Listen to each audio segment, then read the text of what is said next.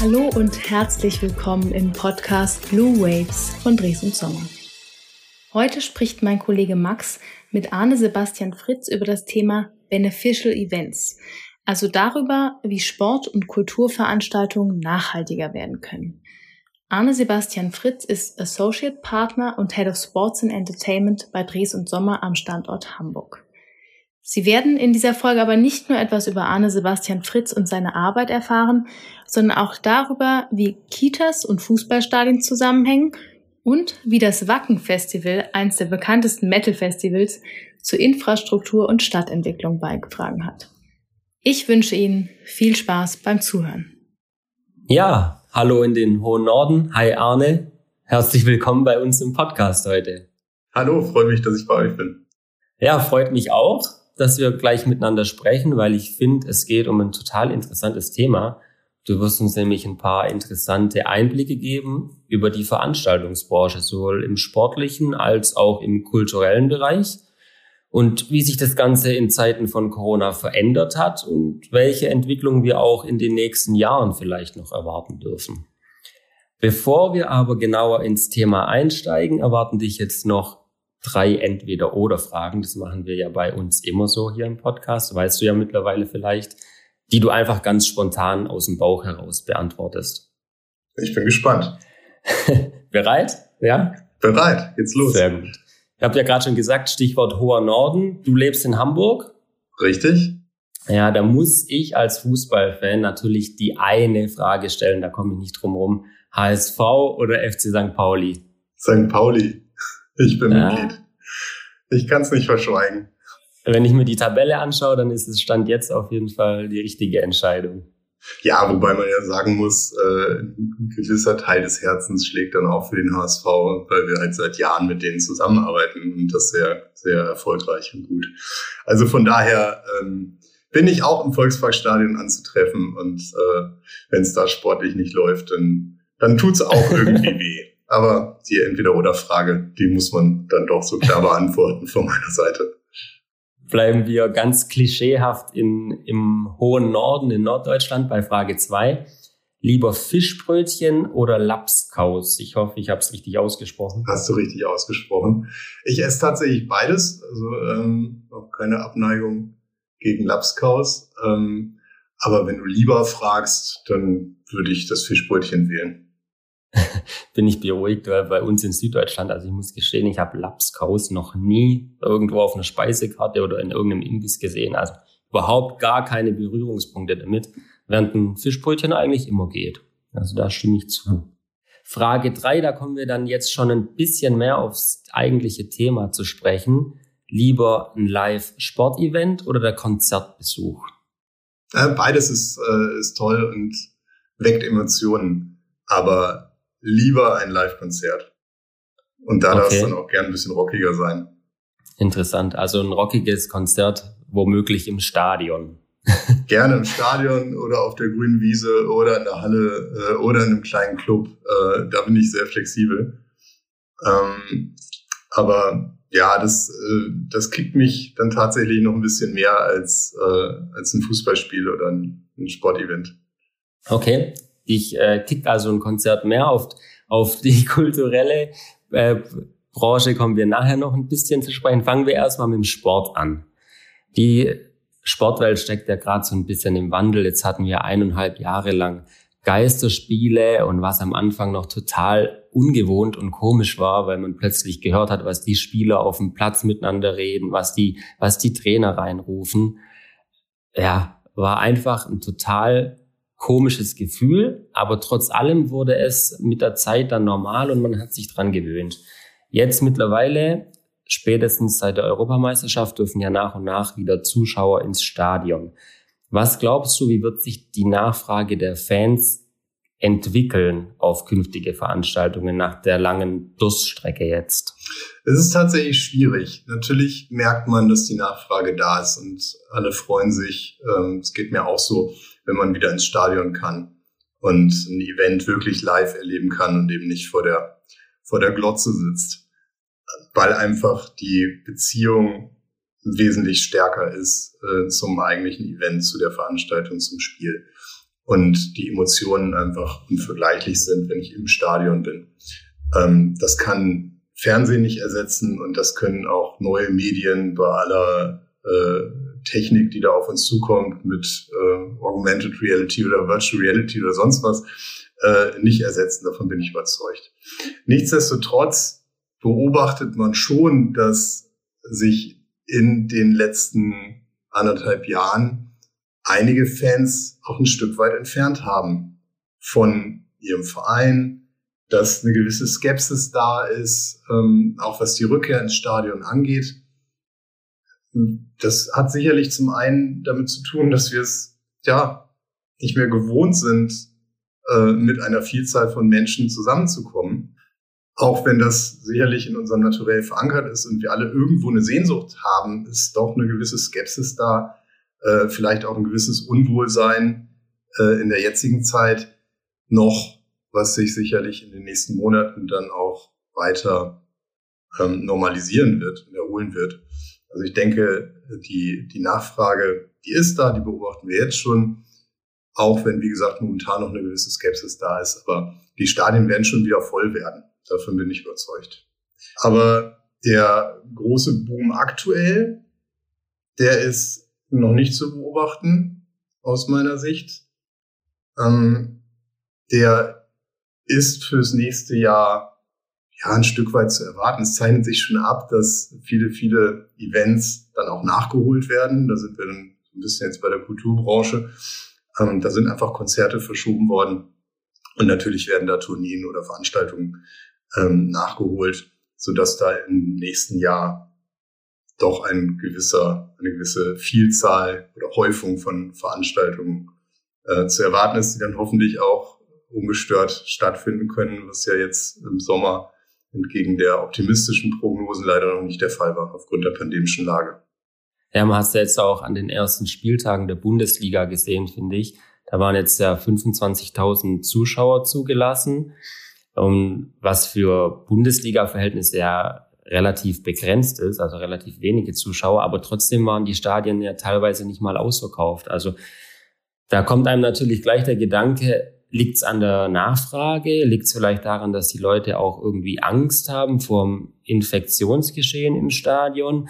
Manche Vereine haben dann auch das Ganze gleich wieder ein bisschen revidiert und haben gesagt, es liegt an den Landesverordnungen, die relativ kurzfristig vor Spielbeginn nochmal geändert wurden. Dann hatte man nur 24 Stunden Zeit, ein Ticket zu kaufen und hat dementsprechend nicht alle wegbekommen. Also es ist noch ein bisschen undurchsichtig, so die ganze Situation, finde ich. Ja, absolut. Das ist halt äh, das Thema in Deutschland, dass ähm, die Veranstaltungen oder die, die Regelungen eben Ländersache sind. Das heißt, sie sind unterschiedlich. Ich habe eben nicht per se die 25.000 Zuschauer, die erlaubt sind, sondern es ist dann immer abhängig von der Stadionkapazität ähm, oder auch Kapazität der Veranstaltungsstätte und von den gerade gültigen äh, lokalen Regelungen. Und es ist organisatorisch ein echt hoher Aufwand. Das darf man nicht unterschätzen, ähm, was natürlich dann auch wirtschaftliche Einflüsse hat äh, auf den Verein, auf den jeweiligen Veranstalter. Die Anforderungen an Sicherheitspersonal, die sind wirklich nicht geringer, ähm, obwohl weniger zahlende Gäste da sind, was natürlich äh, die, die Einnahmen oder den Gewinn äh, am jeweiligen Spieltag schmälert.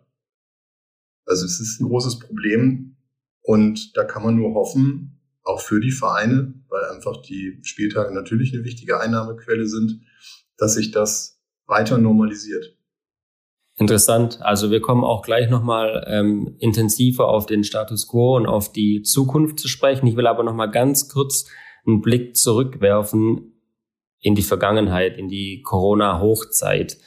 Ähm, standen da die Stadien teilweise wirklich eineinhalb Jahre lang leer. Also ich kann mir das nicht so richtig vorstellen, weil das sind ja immense Kapazitäten und Flächen, die quasi ungenutzt blieben. Hat man da teilweise Stadien umfunktioniert oder anders genutzt? Du bist ja Experte in dem Bereich. Gib uns mal ein paar Einblicke.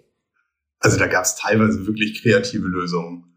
Und das hat wirklich Spaß gemacht, äh, zu erleben, welche Fantasie und äh, welche Ideen da aufgekommen sind. Das ging über äh, ja die klassischen Impfzentren und Testzentren, die es in Stadien teilweise gab, ähm, über äh, Fortbildungsveranstaltungen oder auch größere Versammlungen, zum Beispiel von, von politischen Gremien, ähm, bis hin zu Gerichtsverhandlungen, die in Stadien stattgefunden haben, ähm, weil einfach die Kapazitäten äh, dann ja so groß waren, dass man die Abstände einhalten konnte. Ähm, wir haben teilweise das natürlich auch bei Veranstaltungsstätten beobachtet, also bei, bei Indoor-Hallen. Aber ja, auch in den Stadien gab es diese, äh, diese Beispiele. Und wie gesagt, die Kreativität war da schon relativ groß. Natürlich gab es nirgendwo eine Vollauslastung. Ich habe das bei einem Workshop erlebt, den wir im Stadion in Nürnberg hatten, äh, dass wirklich alle zur Verfügung stehenden Veranstaltungsstätten oder Versammlungsräume an dem Tag voll belegt waren, mit ähm, Fortbildung in dem Fall. Ähm, und eben unser Workshop dann gerade noch Platz gefunden hat. Aber äh, das betrifft dann natürlich die, die Innenräume und nicht äh, das Infield und die eigentlichen Tribünen. Die standen größtenteils leer, mit kleinen Ausnahmen, wie vorhin erwähnt, dass mal eine Mitgliederversammlung vielleicht stattgefunden hat, die man auf der Tribüne gemacht hat und dann aufs Spielfeld eine Leinwand gestellt hat, eine kleine Bühne. Ähm, oder dann mal eine Parteiversammlung oder politische Ver äh, Veranstaltung. Aber solche Konzepte könnte man dort in Zukunft doch eigentlich häufiger anwenden, weil eigentlich wäre es ja nur mehr als sinnvoll, wenn, wenn so ein großes Stadion mit so einer großen Fläche nicht nur alle zwei Wochen bei einem Heimspiel benutzt wird. Das ist absolut sinnvoll. Und das ist ja auch wirklich ein Ansatz von uns, dass wir sagen, es kann nicht sein, dass ich Millionen, ja, hunderte von Millionen ausgebe teilweise für ein Stadion und das, böse gesagt, nur 20 Mal im Jahr für ein Fußballspiel und dann vielleicht mal ein Konzert nutze. Das ist natürlich alles andere als wirtschaftlich. Da ist der Kosten-Nutzen-Aspekt katastrophal. Deswegen ist es so wichtig, andere Nutzungen in das Stadion mit reinzubringen und die Stadien so zu gestalten, dass diese Nutzungen auch problemlos möglich sind, dass ich verschiedenste Veranstaltungsformen im Stadion realisieren kann und möglichst auch den Innenraum aktivieren kann. Das Spielfeld ist natürlich heilig. Der Rasen, der braucht Zeit, um sich zu erholen. Das heißt, den kann ich nicht zwischen zwei Heimspielen äh, regelmäßig abdecken, um darauf irgendwelche anderen Veranstaltungen stattfinden zu lassen. Und auch bei den Stadien, bei den wenigen, die es gibt, wo ich den Rasen rausfahren kann, erlebt man, dass die Nutzungen zwischen den Heimspielen dann doch die absolute Ausnahme sind. Das heißt, die Nutzungen außerhalb der Spieltage beschränken sich auf die Innenräume, auf die VIP-Flächen, ähm, die Business-Clubs, die, die es in den Stadien gibt. Und da beobachten wir auch eine Entwicklung hin zu neuen Nutzungsideen, an denen wir dann auch aktiv mitgestalten. Zum Beispiel in Richtung Coworking Spaces, die man eben dann außerhalb der Spieltage nutzen kann, um kreative Arbeitsumgebungen zu haben oder dann eben auch Meetingmöglichkeiten äh, mit einer entsprechenden spannenden Atmosphäre und Blick äh, in den Stadion-Innenraum in vielen, in vielen Fällen und dann eben eine Möglichkeit durch modulare Gestaltung diese äh, ja, Arbeitswelten umzugestalten mit möglichst wenig Aufwand dann zum jeweiligen Spieltag, damit sich dann die Fans und Gäste in diesen Flächen wohlfühlen und äh, ja, dann die Emotionalität wieder Einzug hält. Ich habe auch äh, letztens gelesen, dass das Thema Kita oft eine Rolle spielt, weil die Stadien halt unter der Woche immer leer stehen und dass man da dann ja den ein oder anderen Raum als Kita verwenden könnte. Absolut. Da haben wir das Beispiel hier am Millantor-Stadion in Hamburg beim FC St. Pauli dass in einer der Stadienecken ähm, schon lange eine Kita, eine sehr beliebte Kita, mhm. äh, Einzug gehalten hat und auch ein wesentlicher Teil des Vereins ist mit den St. Pauli Rabauken. Und diese Ideen gibt es auch für andere Stadien, auch für neue Nutzungskonzepte, ähm, an denen wir ähm, auch mitarbeiten. Zum Beispiel beim Stadion in Münster. Da äh, sind wir im Zuge einer Machbarkeitsstudie tätig und untersuchen auch die Realisierung einer Kita in der Stadionecke. Du hast ja gerade schon gesagt, der äh, Kosten-Nutzen-Faktor steht immer im Fokus. Das Ganze hat aber natürlich auch noch einen weiteren wichtigen Aspekt, das wäre die Nachhaltigkeit. Ähm, kommen wir da mal speziell auf den Fußball zu sprechen. Da hat Anfang des Jahres die Deutsche Fußballliga, DFL, die Taskforce Zukunft Profifußball ins Leben gerufen und dadurch auch das Thema Nachhaltigkeit in Fokus gerückt. Jetzt vor ein paar Wochen wurde bekannt gegeben, dass zum Jahresende die Nachhaltigkeitskriterien sogar als Lizenzierungsordnung verankert werden sollen. Was genau heißt das für die Vereine? Und was glaubst du, wie wird sich die Thematik Nachhaltigkeit und Umweltschutz generell im Sport entwickeln in den nächsten Jahren? Das ist ein extrem relevanter Punkt, das Thema Nachhaltigkeit generell in unserem Leben. Das merken wir wirklich in allen Bereichen. Und entsprechend gewinnt das Thema Nachhaltigkeit natürlich auch in der Sportbranche und auch Veranstaltungsbranche immer mehr an Bedeutung. Und das ist auch gut so und richtig so. Und uns natürlich auch ein Anliegen, dass wir unsere Kompetenz zur Verbesserung der Nachhaltigkeit äh, dort einbringen können und am Ende möglichst dafür sorgen können, dass äh, ein Stadion und auch ein Spieltag einen positiven Fußabdruck hat. Da geht's natürlich nicht nur um die ökologische Nachhaltigkeit, sondern auch um soziale Nachhaltigkeit und wirtschaftliche Nachhaltigkeit, weil das sind natürlich alles Faktoren, die die Vereine betreffen, wenn wir jetzt auf das Thema der DFL kommen. Und ähm, es geht jetzt in den nächsten Monaten darum, zu konkretisieren, welche Nachhaltigkeitskriterien genau in die Lizenzierungsauflagen aufgenommen werden. Daran arbeitet die DFL. Und wie vorhin schon gesagt, das finde ich enorm wichtig und einen absolut richtigen Schritt, das zu tun. Weil wir müssen uns einfach bewusst darüber sein, dass äh, das Thema Klima und das Thema der Nachhaltigkeit in unserem Leben in allen Bereichen an Bedeutung gewinnen muss. Ich denke, da sind wir uns auch alle einig. Und dazu gehört dann eben auch der Fußball und der Profifußball, dazu gehört es dann auch, dass man sich Gedanken drüber macht bei der Gestaltung von Spieltagen oder auch bei der Gestaltung eines, eines äh, Kalenders, Spielkalenders, ähm, dass der Aufwand für Reisen zum Beispiel minimiert wird, dass es möglich wird, auf Flugreisen möglichst zu verzichten, wenn es darum geht, dass die Mannschaften von A nach B reisen müssen. Da gibt es Ansätze, um mit einer intelligenten Spieltagsplanung da möglicherweise eine Optimierung herbeizuführen. Und da gehört es dann aber auch dazu, dass man sich über die Spieltagsgestaltung im jeweiligen Stadion Gedanken macht und darüber nachdenkt, was habe ich denn da für Verbrauchsmaterialien? Was landet denn nach einem Spieltag so alles in der Mülltonne?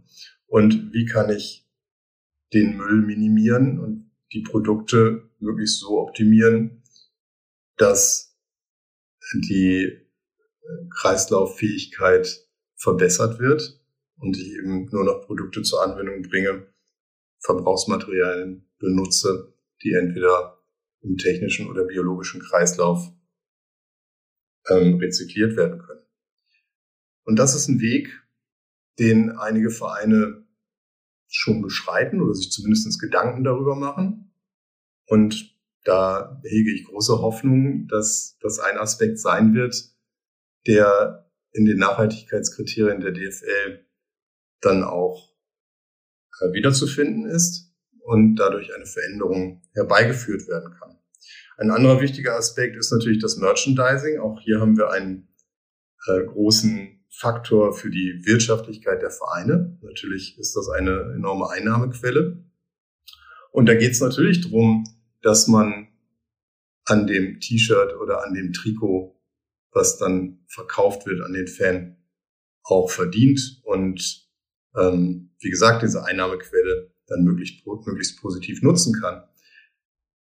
Aber da muss man sich natürlich auch Gedanken drüber machen, was verkaufe ich denn da? Ist das ein, ein T-Shirt, was unter katastrophalen Bedingungen irgendwo produziert wird und äh, voll ist von Chemie? Das ist es hoffentlich heute in den meisten Fällen schon nicht mehr. Es geht dann aber auch weiter, dass man sich Gedanken darüber macht, mit welchen Farben ist denn das Vereinslogo äh, auf das T-Shirt gedruckt.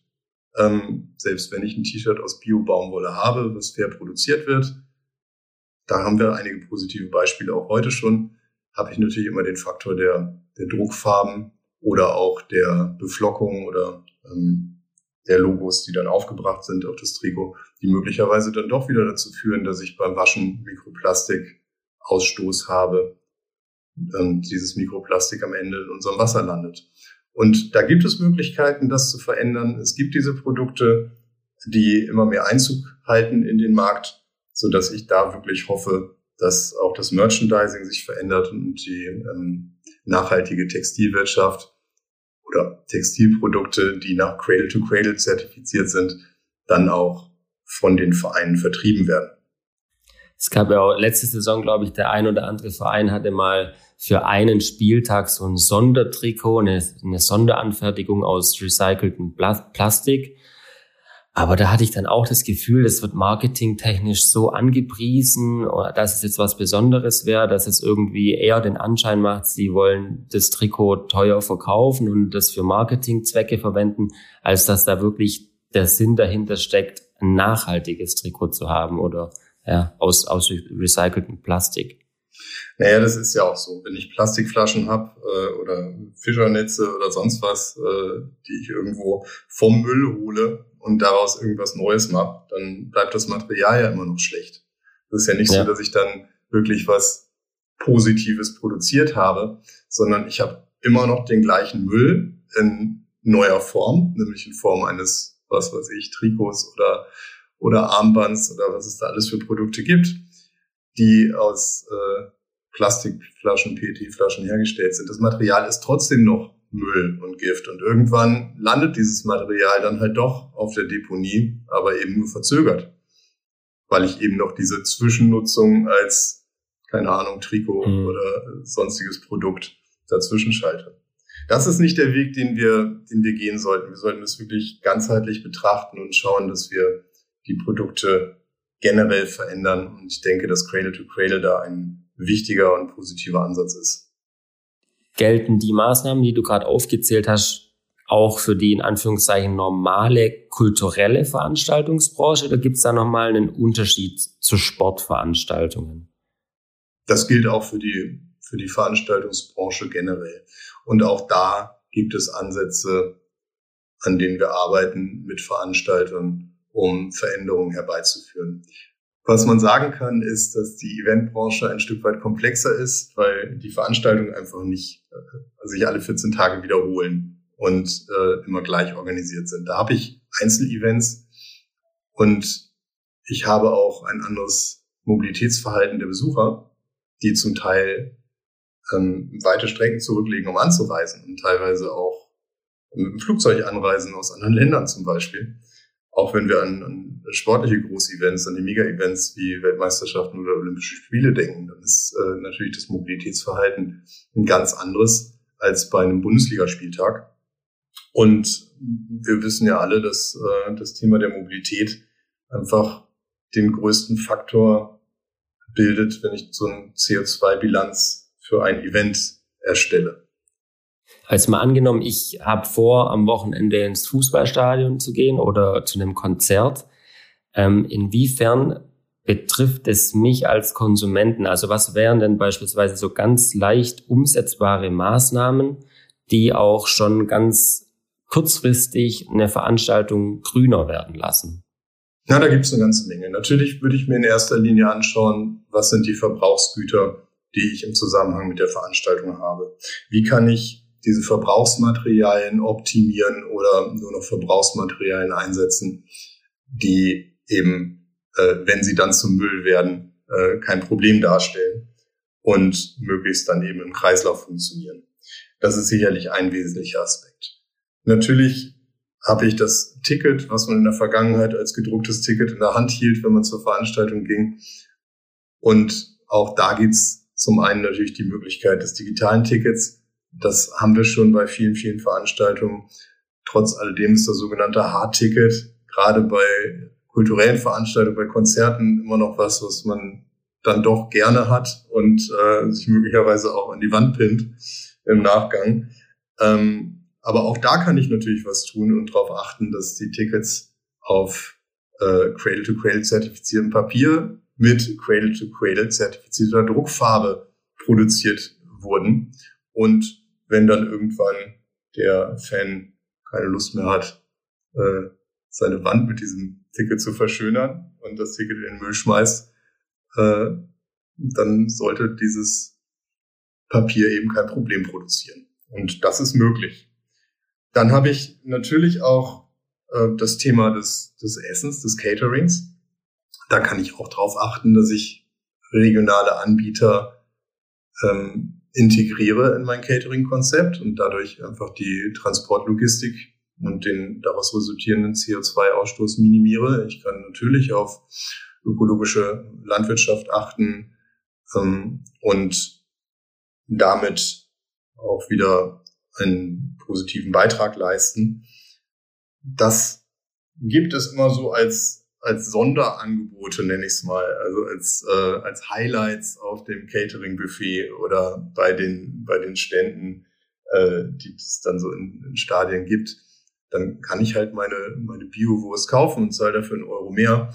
Ähm, da ist immer die Frage, machen die Fans das wirklich, wenn es daneben dann halt immer noch die Currywurst gibt aus der Massentierhaltung? Da habe ich ein Fragezeichen und natürlich würde man sich wünschen, dass da Regeln greifen, zum Beispiel über DFL-Lizenzierungskriterien, die gewisse Produkte dann auch ja, negativ belegen, beziehungsweise über diese Regeln dann dazu führen, dass diese ähm, in Anführungsstrichen schlechten Produkte nicht mehr eingesetzt werden. Aber es sind jetzt auch ein paar Beispiele dabei, die in der Tat ähm, relativ einfach umzusetzen wären.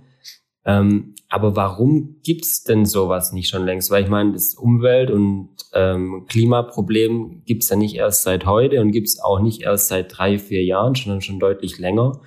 Ähm, Scheitert's da an der Bereitschaft der Veranstalter, solche Dinge umzusetzen? Weil es ist ja auch immer mit Kosten und Aufwand verbunden. Oder was ist da der Hintergrund? Naja, dann sollte man jetzt nicht ein Fingerpointing äh, betreiben und äh, die Veranstalter oder die Vereine irgendwie schlecht machen. Das ist ja ein generelles Thema bei uns in der Gesellschaft. Wir sind einfach eine Gesellschaft, die geprägt ist vom, vom Wachstum, vom wirtschaftlichen Wachstum, vom, äh, ja, von den wirtschaftlichen Aspekten. Das treibt unsere Gesellschaft. Das, das hat sie angetrieben die letzten Jahrzehnte. Es ging immer darum, Geld zu verdienen. Und äh, Geld verdient man, indem man billig produzierte Dinge äh, teuer verkauft. Und da hat man sich in der Vergangenheit einfach keine Gedanken drüber gemacht, welche Probleme man verursacht. Zum Glück gibt es dieses Bewusstsein mittlerweile. Nichtsdestotrotz können wir nicht erwarten, dass die, dass die Wirtschaft und auch das Konsumentenverhalten sich von jetzt auf gleich äh, um 180 Grad verändert.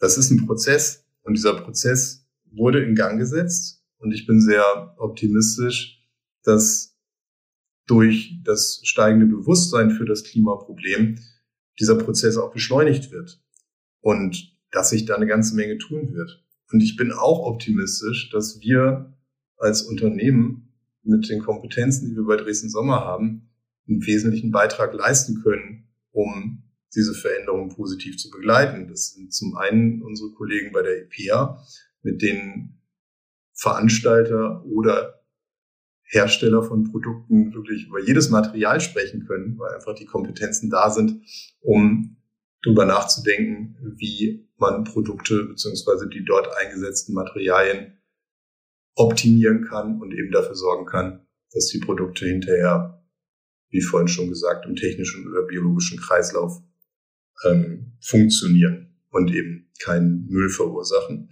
Und zum anderen sind das natürlich auch unsere Kernleistungen im Bereich des Bauens, wenn es darum geht, dass unsere Gebäude und unsere gebaute Infrastruktur einfach in Zukunft ganz anders aussieht und wir den irrsinnigen Rohstoffverbrauch im Zusammenhang mit, mit der Bauindustrie optimieren und auch dort Veränderungen herbeiführen, um eben den vorhin auch schon kurz erwähnten positiven Fußabdruck dann äh, wirklich in unsere Erde zu drücken, beziehungsweise ähm, ja das Klimaproblem eben dann ja ich will nicht gleich sagen zu lösen, aber zu verkleinern in einem ersten Schritt.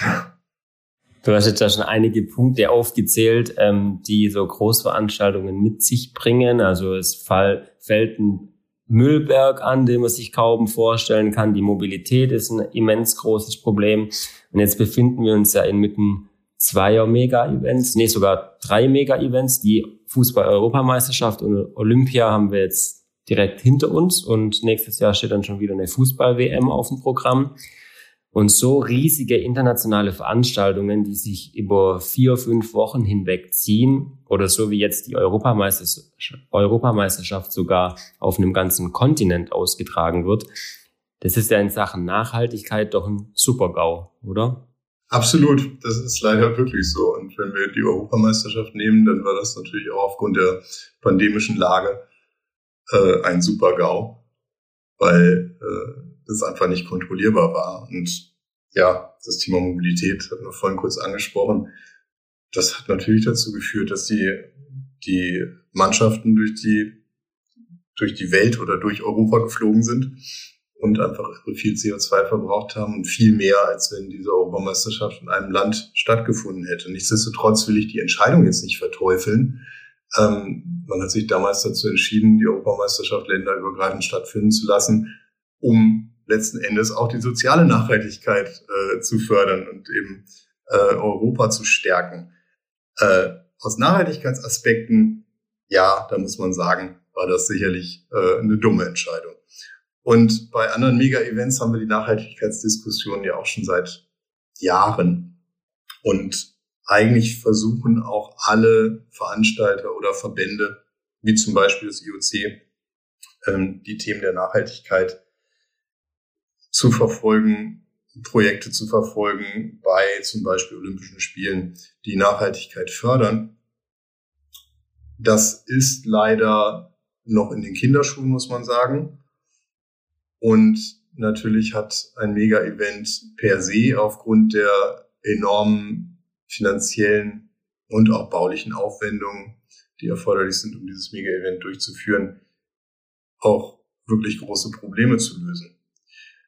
Wir haben bei Olympischen Spielen immer die Diskussion, dass die Infrastruktur, die ich baue für die Veranstaltung, also die riesigen Stadien und die riesigen Sportstätten, oftmals keine Nachnutzung haben und als sogenannte White Elephants ähm, dann in der Landschaft rumstehen, Geld kosten oder schlimmstenfalls verfallen. Das Problem ist erkannt und das Problem geht man aktiv an.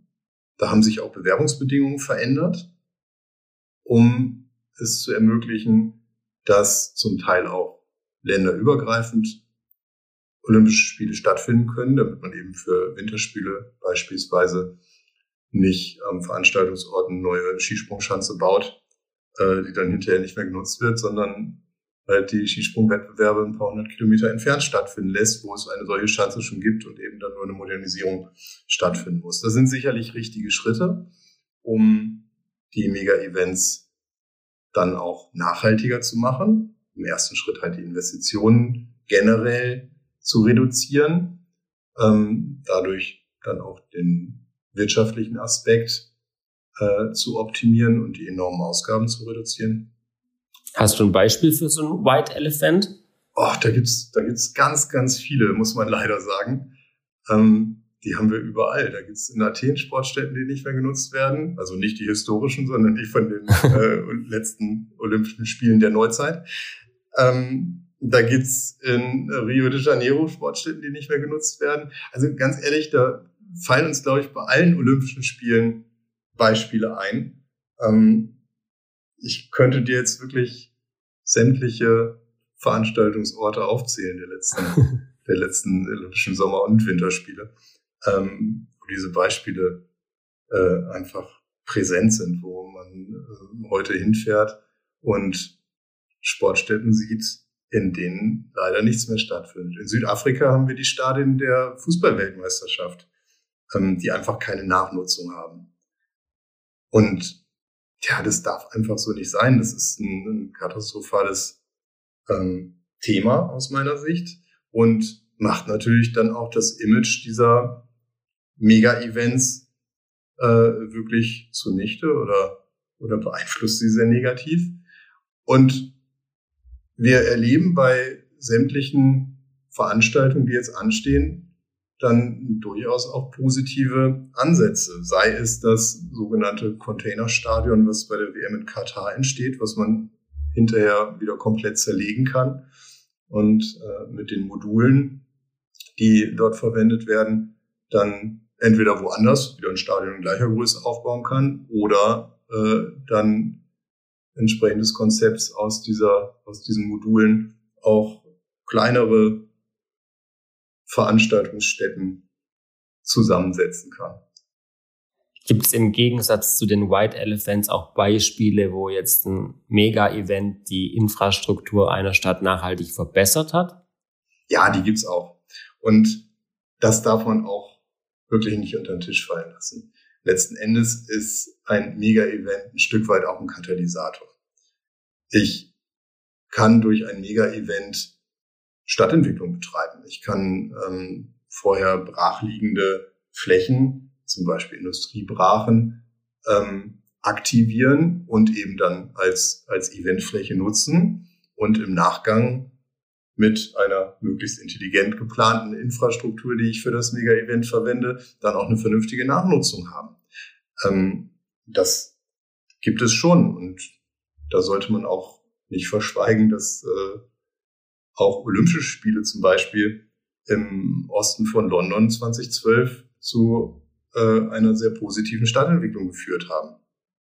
Und es gibt auch kleine Beispiele ähm, in, der, in der Kulturbranche, wo ich äh, die Veranstaltungsorte wirklich sehr positiv befördern kann, dadurch, dass dort wiederkehrend, zum Beispiel einmal im Jahr, eine, ein Event, eine Veranstaltung stattfindet.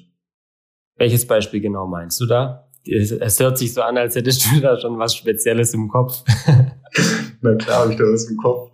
Es ist tatsächlich so mein, mein Lieblingsbeispiel. Es ist das äh, Wacken Open Air, was mittlerweile ja schon 30 Mal stattgefunden hat, hier nördlich von Hamburg, ähm, eine gute Stunde entfernt äh, von da, wo ich gerade sitze. Ähm, das Wacken Open Air ist das größte Heavy Metal Festival äh, auf der Welt und er freut sich äh, in den letzten Jahren wirklich einer irre großen Beliebtheit. Ähm, da kommen Menschen aus der ganzen Welt zusammen und äh, feiern eine Woche lang ähm, ihre Musik, feiern Heavy Metal und äh, feiern ein extrem friedliches Happening in einem 3000 Seelendorf, also im Nirgendwo. Wo man denken müsste, die Infrastruktur bricht gleich zusammen und das kleine Dörfchen hält es gar nicht aus.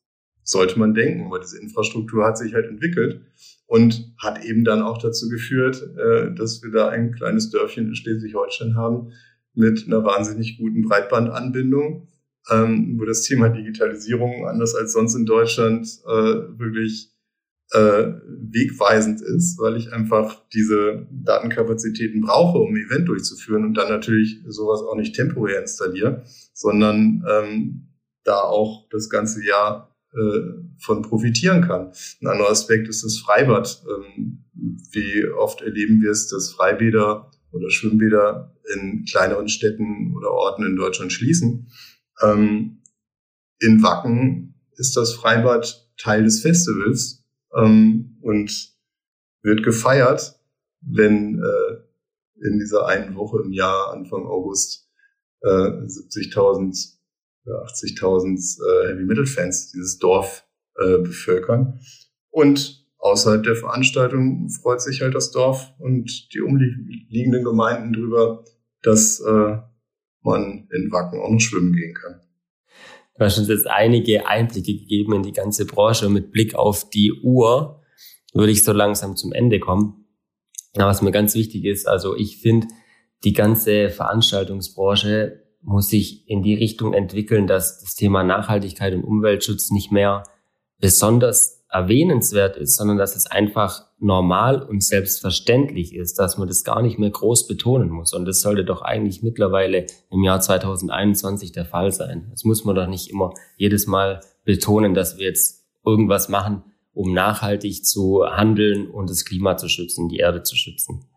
Also ich finde, das sollte verinnerlicht sein in jedem Kopf mittlerweile. Ich bin bei dir. Das sollte so sein, aber nehmen wir uns das mal für 2030 vor.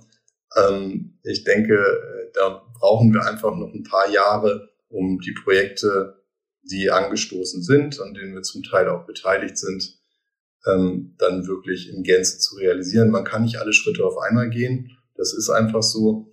Letzten Endes muss jeder Verein, muss jeder Veranstalter ein Stück weit auch Geld verdienen, damit es äh, diese Veranstaltung dann auch im Folgejahr noch gibt. Ähm, das wird anders nicht gehen. Man kann jetzt nicht von jetzt auf gleich ähm, alles erreichen. Und ich denke, wenn wir wirklich mit den Veranstaltern zusammenarbeiten, mit den Vereinen zusammenarbeiten und jedes Jahr ähm, eine Veränderung herbeiführen und einen Teil besser machen, dann können wir wirklich auch diesen positiven Fußabdruck für Sport und Kulturveranstaltungen in, äh, in den nächsten Jahren erreichen. Aber nicht gleich im nächsten Jahr, das äh, muss man sagen, ist einfach nicht realistisch. Da müssen wir einfach am Ball bleiben, da müssen wir auch äh, unsere, unsere Aufgabe als Dresden Sommer wahrnehmen und das, was wir uns auf die Fahne geschrieben haben, als klimapositives Unternehmen, dann äh, nach außen tragen und mit unseren Kompetenzen da mitarbeiten, daran mitarbeiten, dass ja sich auch die Sport- und Kulturbranche da verändert. Und da bin ich schon positiv, dass wir das erreichen können. Das zeigen die Gespräche, die wir führen, das zeigen die Projekte, die wir angehen, zum Beispiel auch was das Wacken Open Air angeht. Ähm, da gibt es eine enge Zusammenarbeit mit der EPA und mit Dresden Sommer. Und da darf man gespannt sein, was da an Veränderungen in den nächsten Jahren erfolgen wird, um das ohnehin schon positive Beispiel, mein Lieblingsbeispiel, Wacken Open Air, äh, dann auch noch weiter zu verbessern zu einem Beneficial Event, zu einem positiven Event im Sinne der Nachhaltigkeit zu machen. Das macht auf jeden Fall Hoffnung. Ich bin gespannt, was da noch passieren wird in den nächsten Jahren. Du hast jetzt das Jahr 2030 erwähnt. Jetzt würde ich zum Abschluss die Uhr noch mal ein Stückchen weiter nach vorne drehen und sagt jetzt Jahr 2050. Angenommen, ich möchte da mit meinen Kindern irgendwann mal ins Fußballstadion gehen oder, in, oder auf ein Konzert gehen. Wie, wie sieht denn der Besuch einer Veranstaltung im Jahr 2050 aus? Jetzt bin ich erstmal der frohen Hoffnung, dass ich 2050 nicht mehr mit meinem Privat-Pkw, der die meiste Zeit ungenutzt vor der Haustür stehe, dann zum Stadion fahren muss, sondern es alternative Mobilitätsangebote gibt, die äh, es mir ermöglichen, ähm, am besten CO2-frei das Stadion und die Veranstaltungsstätte zu erreichen. Nehmen wir das mal als ersten Schritt. Und meinetwegen dann auch äh, gemeinsam mit anderen Besuchern. Denn ich muss ja nicht alleine in meinem Auto oder wie auch immer unsere Gefährte dann 2050 aussehen, äh, sitzen, um äh, zu einem Event zu gehen, wo ich dann sowieso mit, was weiß ich, 50.000 anderen zusammen bin.